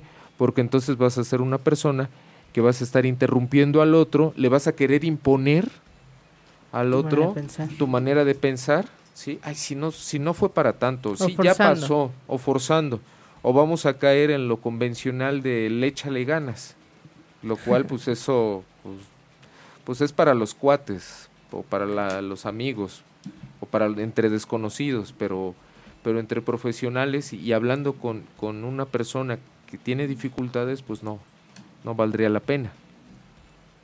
Sí, no aplica. No, no aplica. Luego, también estaríamos viendo que podemos hacer estas alternativas que ustedes comentaban de técnicas de relajación, sí va a ayudar las técnicas de relajación, va también a ayudar la parte de ver cuáles son las necesidades básicas que no ha cubierto la persona también, ¿sí?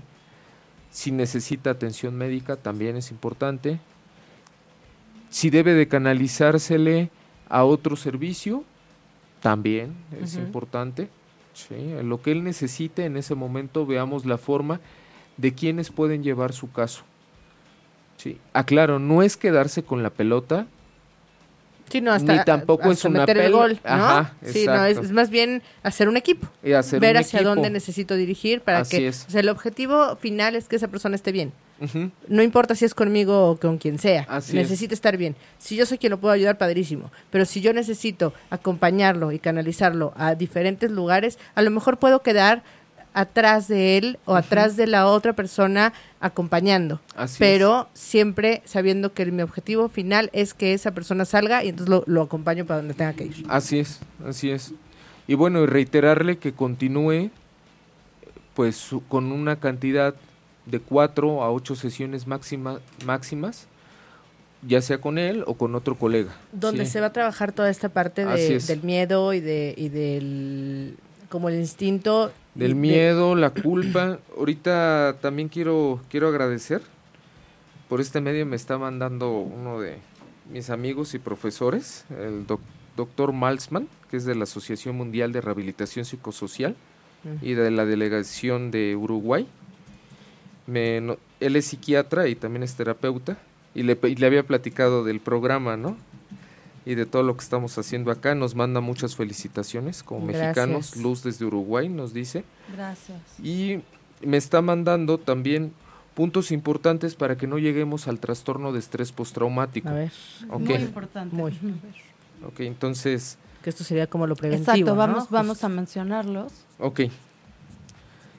Él dice que el trastorno pues puede venir, bueno, y junto con la Organización Mundial de la Salud, por accidentes automovilísticos, por violencia doméstica, por desastres naturales, por encarcelamiento, por agresión sexual, por terrorismo, por guerra y por síntomas. Y que hay cuatro... Durante el, primer momento vamos a vivir esto que hemos estado analizando, que es lo de las tres primeras semanas, que es la reacción al estrés. ¿Todos vamos a vivir la reacción al estrés? Sí. Los síntomas que ya comentaban, bueno, que comentamos hace un momento, que vamos a sentir agitación, hiperventilación, desesperación, vamos a revivir el momento, nos vamos a culpabilizar, vamos a tener pensamientos mágicos de esto es un castigo, no, ya ves, esto me pasó porque el día de ayer me porté mal o pequé. Yo ya lo sabía. Esto ya lo sabía. Yo, yo pensé en un, tom- en, en un temblor y, y- Ajá, y pasó. y pasó, me dolía el dedo, el dedo izquierdo del pie, o sea, muchas cosas en las cuales nosotros argumentamos. Sí. Y la pérdida Ahí de la les, les voy a platicar rapidísimo una, Sí. una técnica como para, para diluir un poco este pensamiento mágico que, y estas comidas obsesivas, Sí. porque a veces pensamos que nuestro pensamiento tiene poder, ¿no? Y sí lo tiene, pero solo en nosotros. Eh, pensamos que si yo, yo, es que yo, yo había pensado que podía temblar y mira, tembló y ve todo lo que pasó por mi culpa. ¿no?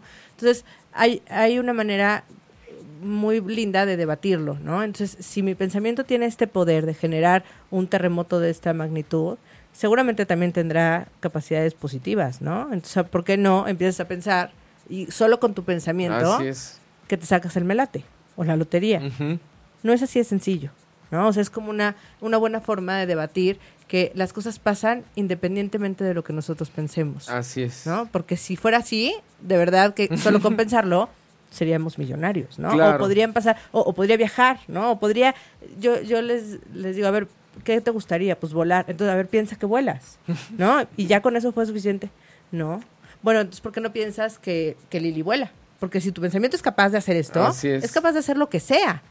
Y no es así, ¿no? Entonces, es, es como una buena manera para debatirlo y, y, y ponerle enfrente a la persona que no que no, no fue nuestra culpa, que no, nosotros no tenemos ese poder. Así es. Sí, sí, tienes toda la razón. Y esta, y esta técnica, por ejemplo, entraría después de la segunda vez que veamos a la persona. Claro. Sí. Y ahora, y Ahora- un, po- un poco lo que también tenemos que decir es que lo que estamos tratando de hacer es como dar una guía a los psicólogos en una en esta como primera intervención y organizarlos. Evidentemente, si alguien ya tiene como esta parte de estrés postraumático, o sea, necesita un especialista, ¿no? Obviamente en una capacitación así, o sea, no puedes, pero justo lo que queremos con la página de Facebook es tener a estos especialistas, o sea, como, como a la mano para poder canalizarlos a las personas que necesitan ayuda, ¿no? Esto que estamos diciendo es el primer acompañamiento para que todos puedan ser como canalizados y contenidos. Y seguramente, o sea, habrá, no, no, no me atrevo a decir una cifra, pero no sé cuántas personas que probablemente estén a punto de entrar o que estén como en un estado de shock. Entonces, no, no, no sé si alcanzarán los especialistas en, post, en shock postraumático, pero a lo mejor un acompañamiento, ¿no? En lo Exacto. que se canaliza o, o- Pero justo todos los que tengan, sean especialistas en este tema, eh, o sea, in- ingresen al grupo de Facebook y obviamente estaremos asignando este, a los que... Claro, y dando como más información. Entonces, ¿qué te parece, Lili, si re- recordamos a todo lo que tienen que hacer? Nos preguntan también aquí como la parte de vía telefónica. Entonces, para explicar y organizar todo, lo que estamos buscando, no sé si quieres como repetirlo, lo que estamos bu- buscando es hacer dos grupos de Facebook, uno para psicólogos y otro para personas que necesiten psicólogos y de, eh, por eso es, es como hacer este emparejamiento no de todos los que están brindando ayuda todos según o sea como todas las licencias y las especialidades que tengan con todos lo- los que los necesitan Hay dos grupos. eh, el de las personas que necesitan ayuda. Eh, se llama, den un segundo, Necesito ayuda psicológica después del sismo de México. Es un grupo abierto para que todos entren y para que a través del grupo podamos asignar ayuda. No solo va a ser a través del grupo, también vamos a hacer un hashtag en Twitter que eh, es hashtag necesito apoyo psicológico. Todo esto lo vamos a hacer en un flyer o en dos flyers, uno para psicólogos y uno para gente que necesite. Se los estaremos pasando en el grupo y también en la publicación para que nos ayuden a compartirlo. Y el otro grupo es para psicólogos exclusivamente. Por el momento solo es para psicólogos porque queremos que la ayuda que queremos eh, o el apoyo que queremos brindar para organizarnos entre psicólogos no se diluya. O sea, solo psicólogos por el momento. Es un grupo cerrado. Eh, los iremos aprobando. Y el grupo se llama, denme un segundo. Está un poco largo, lo siento. Y mi compu no funciona, pero está aquí. Ahorita les digo el nombre del grupo. Y este, de todas maneras, ahorita vamos a poner, nos dicen muchos que no les aparece la liga cuando lo pongo en los comentarios, pero eh, de hecho ya pusimos un, un post en, en, la página de ocho y media, en donde seguramente les aparecerá la liga para que puedan llegar a ese grupo. Eh, ahí lo pueden encontrar. Para que, porque el nombre ahorita no me responde la computadora y está un poco largo para no errar. Y pues nada, eh, ahorita todavía no escribimos nada en el grupo. La idea es empezar a reclutar a los psicólogos en los que nos empezamos a organizar. Queremos que el esfuerzo que hagamos todos sea el esfuerzo correcto. Este, y pues ahí nos estaremos organizando y les diremos cómo podemos ayudar. Y cualquier cosa, si no pueden entrar a la, a la página por medio de ocho y media, lo, los metemos, ¿no? Sí, sí, nos pueden escribir por inbox, inbox a ocho y media y nosotros les pasamos la liga directa o vemos cómo, pero los agregamos. Y pues agradecemos mucho a todas las personas que estén dispuestas a dar un apoyo psicológico gratuito, obviamente. Claro, y también es importante los psicólogos que quieran ayudar pero que no se sientan capacitados, el doctor Víctor nos está capacitando y es lo, el apoyo que él también está ofreciendo. Así es, podemos podemos coordinar un espacio, ahorita estamos en pláticas este, con algunas universidades que, que están por definir un espacio para que se haga una magna, magna capacitación. Si no, de todas maneras, me, no sé si me permiten, vamos a tener una este, por parte de la Asociación Mexicana de Resiliencia. Si quieres te lo paso para que tú des el anuncio. Eh, va a haber una, juntos brindan apoyo en Jardín de Niños, Casita Nachimay, dirección eh, Avenida Canal Tezontle. Creo que está más fácil. Esta capacitación es para psicólogos, ¿verdad? Esta va a ser para psicólogos y también está abierta para niños. La primer va a tener dos programas. El primero va a ser un, un cuento con títeres, con nuestros títeres de, de, de, resiliencia, con esta Anita, donde nos va a contar que pierde a alguien, ¿sí? Entonces pierde a su mascota y va a ayudar a sensibilizar a muchos de los niños que han pasado algo así. Claro, y aquí justo y, nos pone Majuli Lilian Maresca, que ella también eh, está especialista en esto y que puede apoyar, entonces para, gusto. para ponernos en contacto con, con y, to, y, sumar todos los... Ajá, los nos prestaron ese kinder, igual podemos hacer lo mismo por este lado, no hay problema. No, no, pero no importa. Nos prestaron, o sea... nos prestaron el kinder, entonces por un lado está la actividad de niños, por el otro lado se, se, va a dar capacitación a psicólogos, estrés postraumático, y por el otro lado también van a haber psicólogos que atiendan de manera individual a las personas que están teniendo problemas, ya sean niños, niñas, adolescentes, este, adultos, adultos mayores. De todas maneras lo podemos sí, compartir y, en la página. Y vamos a tener también una tala, este, tanatólogos, porque lamentablemente hay gente que, que ya lo de la crisis, este, pues ya la, no solamente es crisis, ya se elevó a trastorno estrés postraumático, más aparte tiene una pérdida, tiene un duelo muy fuerte. Tienen muchas pérdidas. Sí, muchas, de muchas pérdidas. Entonces, aquí nosotros lo que buscamos hacer y ayudarles a cada uno de ustedes es su traje a su medida. Uh -huh. Sí. Acompañarlos. ¿Qué necesitas? ¿Qué necesitas? Sí. Claro. Entonces creo que con esto, o sea, un poco podemos concluir diciendo que vamos a estar en la página de Facebook, en la de psicólogos. En los grupos. Su, en los grupos, ¿no? Eh, en los grupos de Facebook. En la de psicólogos, realmente dando toda la información que necesitan los psicólogos para coordinarnos todos juntos y brindar, Y asignar el esfuerzo. Y asignar el esfuerzo. Y para las personas, para que claro. puedan realmente llegar a, a, a este apoyo. A ¿no? pedir ayuda. Y de todas maneras, bueno, creo que es importante que la comunicación sea como por un solo lugar para que el eco de las redes no nos revuelva y estén yendo psicólogos como con los sándwiches. Traigo 3.000 sándwiches, pero ya hay otros 3.000 del tiempo que me tardé. Este, el, la capacitación que van a dar la podemos compartir en la página, en los grupos también. Sí. El chiste es sumar y Sí. estamos, Liliana y todas las personas que quieran, nos comunicamos en el grupo para poder aprovechar eh, el esfuerzo que todos están haciendo. Sí.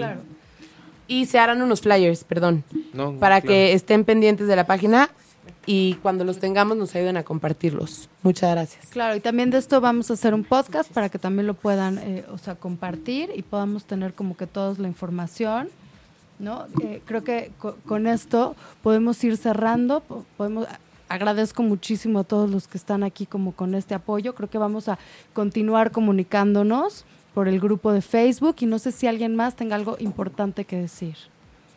Ok. Bueno, aquí sería con la parte de, de lo que hablamos hoy, del trastorno de, perdón, de la atención psicológica en situaciones de crisis o emergencia. Es para todos mis colegas, si les gusta este tipo de, de trabajo y quieren mayor información, pues estamos con ustedes, estamos para apoyarnos también. Se me ocurre que este mismo grupo, más otro que se pueda hacer de WhatsApp o el de, o el de Facebook, pueda servir para, subi- para que vayamos también depurando nuestras experiencias. Si por X o Z nos tocó ir a un lugar, hicimos, recorrimos 3, 4 kilómetros este, o 3, 4 horas de nuestro tiempo y no pude atender más que una sola persona, bueno, agradece. ¿sí? ¿Qué fuiste aprendiendo en el camino? Algo has de haber aprendido en el camino. O sea, a lo mejor tu misión fue esa persona. Agradece que atendiste a esa persona y qué fue lo que aprendiste. Y tener esta comunicación para que también nos vayamos depurando. O sea, es decir, entre nosotros mismos, oye, tengo este caso, que no nos dé pena preguntar. Yo hay muchas cosas que no sé y le sigo marcando a mis maestros. Oye, este, medio vi esto, lo viví, pero ahora quisiera hacerlo. Adelante. Sí. Sí, el grupo también de psicólogos también puede servir como para preguntar, De ¿no? apoyo, Nadie... apoyo. Ah, sí. Creo que, creo que justo si algo positivo podemos sacar de toda esta situación es ver como la unión. Hagámoslo, ¿no? Como psicólogos, como eh, todos unidos para ver cómo podemos ayudar al otro. Y bueno, una última cosa que quiero decir. Liliana escribe, la gente se está volcando hoy. Esto es a largo plazo. Sí, los daños materiales en un día se caen, en todo. Los daños materiales, aunque obviamente pueden generar un, un gran shock en las personas y todo, se pueden recuperar. Pero para recuperar eso y recuperar también todo lo que tenemos dentro, necesitamos estar bien psicológicamente. Necesitamos saber que aunque en dos semanas o una semana los medios ya no estén pasando derrumbes por todos lados y tragedias así, la gente va a estar sola, triste, sin saber qué hacer y necesitamos eh, poder tener la estructura adecuada para poder ayudarlos en el tema psicológico. Exactamente. Nos están preguntando qué del programa, espérenme. Ah. Ajá, eh, a ver, nos dices dónde lo pueden. Sí. Eh, lo vamos a subir a Tuning Radio en ocho y media. También vamos a subir en ocho y media.com. Vamos a subir el podcast para que lo puedan compartir. Se va a ir a iTunes también y en Facebook queda grabado. Y de todas maneras, todos podemos estar atentos a lo que nos escriban, si ya es que no estamos en vivo, para poder contestar. ¿Le podemos poner lienzo en blanco intervención en crisis para que lo encuentren así? Sí, por supuesto. En Tuning Radio y en iTunes para, que- para que podamos decir cómo lo encuentran. Ah, ok, perfecto. O sea, eh, pueden buscar ocho y media.com, ocho con número, lienzo, lienzo en blanco y así O lo pueden buscar encuentran, ¿no? lienzo en blanco y ahí van a aparecer todos los programas de lienzo en blanco. Se va a llamar intervención en crisis. Y se va a llamar Intervención en Crisis. Tarda un poquito en irse a iTunes, pero ahorita en unos gracias. minutitos al menos lo vamos a subir a la página a 8media.com. Podemos compartir por aquí el, el, el ¿cómo se llama? De- de- adelante. Eh, Juana Villagómez, que eh, yo solo podría apoyar vía telefónica. Sí, está Exacto, no, buenísimo. y lo De que hecho, queremos en los grupos, o sea, en el grupo de Facebook de psicólogos es justo poder dividir a los psicólogos, los que pueden ir en campo, los que pueden ir telefónicamente, para canalizar los que necesitan esa ayuda telefónica y los que van a necesitar esa ayuda como en campo o en centros de acopio, eh, ¿no? En, en, en albergues. Capacitación Entonces, y, y toda la parte. Entonces, métanse, eh, por favor, al grupo de Facebook para que ahí podamos ir dando como toda la, la información. Y cre- eh, ¿Algo más, Celia? Sí. Eh, Lux Orts este, dice, ya no dieron la dirección. ¿Cuál dirección? ¿La de la página? No, se refería a la dirección de la capacitación que van a dar. Ahorita vamos a poner el flyer completo.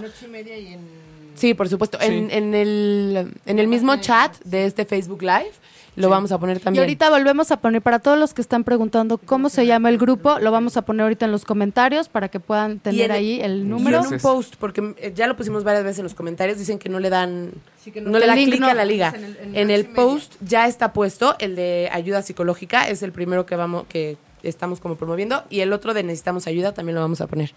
Muchas, muchas gracias a todos. Muchas gracias eh, y estamos aquí. Creo, creo que tenemos que recordar que todos podemos poner este, este granito de arena. Nadie está solo. Nadie está solo, todos podemos unirnos. En este momento lo único que podemos sacar positivo de esta situación es, mira, justo aquí Víctor tiene, lo único que podemos es saber que estamos unidos, saber que estamos conectados. Sí, Ahorita todos. justo Víctor ¿Quién- está más? agarrar. que ¿Quién nos más? podemos agarrar. Mira, Tania, Pero dale porque quede vuelta el círculo. Y crúzalo. Juana. Y vayan diciendo. Hay que entrar al grupo de, de Facebook, no de WhatsApp. En WhatsApp se estuvieron dividiendo, por eso hicimos uno de Facebook, porque ahí pueden entrar muchísimos y para que la organización sea centralizada. Y Edith, eh, comentaron cómo está el apoyo vía telefónica. Sí, en el, en el grupo se va a dividir. Vamos a, a pedir quién puede ir a campo y quién no puede ir a campo, pero puede dar su apoyo, apoyo a- telefónica- telefónico. Y entonces, a partir de ahí nos vamos a canalizar para que cada persona requiera, bueno, más bien tenga el apoyo que está, que está buscando. Y Víctor, te quiero agradecer muchísimo a todos los que empezaron con esta iniciativa. Les quiero agradecer mucho y quiero que sepan que Víctor va a estar en esos grupos de Facebook también Sí, este, sus para órdenes. cualquier duda, cualquier cosa y creo que es, es- ah, creo que sería bueno que la atención o la organización sea centralizada. Ahí van a poder encontrar a Víctor. Sí, sí, claro, a Víctor y todos los demás también que se Sí, que se a quieran- Merce, la maestra unir. Margarita. Exactamente. todos. Entonces, no están solos. Tania. Somos mexicanos y todos los que tienen a México en su corazón. Todos estamos unidos. Nadie está solo. Vamos a compartir, a pedir ayuda, a dar ayuda. Y esto fue Lienzo en Blanco. Estamos todos unidos. Muchísimas gracias por escuchar. Y estamos en ochoymedia.com. Gracias. Ok, me dejan pedirles, esta es una dinámica que podemos hacer, muy simple como llevarnos un hilo como psicólogos. Y ahorita que le estamos haciendo entre nosotros, les pido de favor si nos podemos despedir con una frase de poder que los refleje a ustedes y refleje a México, la que ustedes quieran. Órale, Pati, empiezas. Bueno, tú también. de poder. Ajá, una frase de poder tú, Mejor empieza tú para que nos... para que te copiemos. para que nos copiemos. Se va a caer el micrófono. se va a caer la, bandera, eso sí que Yo quisiera decir como unidos somos más fuertes. Ok. Yo quisiera decir, enfoquémonos a hacer el esfuerzo correcto para que valga la pena el esfuerzo que todos estamos haciendo. Amor a tus semejantes. Organizados eh, podemos lograr mejores resultados. No estamos solos, ¿no? Somos, somos muchos queriendo ayudar. Gracias. Gracias. Gracias. Y Gracias ti, Lili, puedes entrar al grupo. Gracias. Gracias. Muchas gracias. No, al contrario, para servirles.